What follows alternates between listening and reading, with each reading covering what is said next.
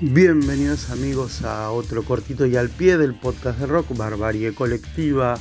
Hoy vamos a hablar de eh, Aerosmith y su álbum Shut Push Play, álbum lanzado en marzo del 2001. Este fue el disco número 13 de la banda, pero lamentablemente no logró para algunos la conexión que se esperaba. Siempre decimos con Hernán que después de nueve, de nueve vidas, la banda se inclina hacia un sonido un poco más pop, eh, con el uso de sintetizadores, habían perdido el rumbo, ese éxito de los 70 y tratando de encontrarse de nuevo con la fama, eh, empezaron a incursionar en sonidos que llevaron a producciones discográficas que no eran del gusto de los seguidores de la banda. En los últimos años del siglo XX, a los Smith nos sorprende con éxitos tan masivos como por ejemplo Ragdoll. Eh, sin embargo, al llegar el, nuevo milenio, el siglo XXI, Jazz Push Play eh, llega con un giro eh, inesperado, especialmente en la búsqueda de un sonido nuevo para la banda. La estrategia de expandir este círculo creativo que antes les había funcionado tanto a Steven Tyler como al guitarrista Joe Perry parece eh, sofocar la energía y la continuidad de la dinámica de la banda. Este proceso de creación se inició en el año 2000 aprovechando el éxito comercial de No quiero perderme nada, pero la fisura entre los miembros de la banda comenzaron a surgir y este es un tema que no vamos a profundizar porque ya lo hemos abordado más de una vez en el podcast. Trabajando en el estudio de, ubicado en el sótano de la casa de, Perry, este, el estudio conocido como el de Bonnie Shared, eh, Tyler Perry junto con los productores Marty Frederiksen y Mark Hudson empiezan a darle forma a nuevas canciones. Sin embargo, las frustraciones no tardan en aparecer. Por un lado, Perry expresa su descontento con, canciones como Trip Hopkins, eh, que demuestra un intento desesperado de Steven Tyler por estar a la moda, por encontrar ese sonido pop de las bandas del momento. Estos desacuerdos, el desacuerdo eh, llega a su punto más álgido con el tema Shader, quizás el tema más reconocido de, este disco, un himno que llega al puesto número 10 de los Billboard, la exclusión de, Perry en la composición de esta canción es el detonante y lo que genera las tensiones. La atmósfera se vuelve absolutamente agria y el malestar incontrolable.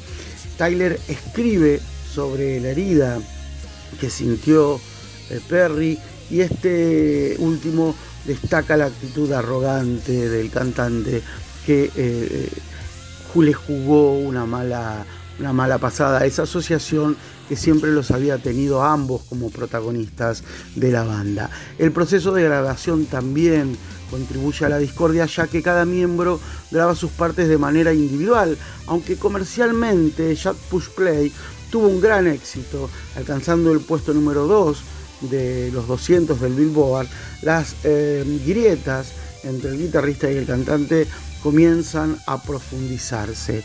La banda finalmente regresa a un enfoque más orgánico en el proyecto siguiente, eh, Honking on the Bobo. Perry no oculta su insatisfacción con esta eh, era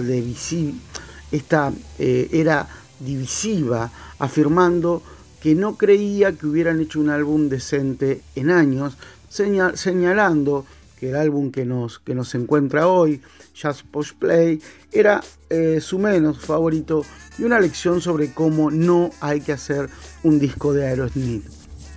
Debemos decir que es eh, como el hecho maldito de la banda, este disco, eh, es recordado como el peor disco de la banda, si bien eh, fue recibido por las críticas de manera dispar eh, y en ese momento, por otro lado, las ventas superaron hasta lo esperado.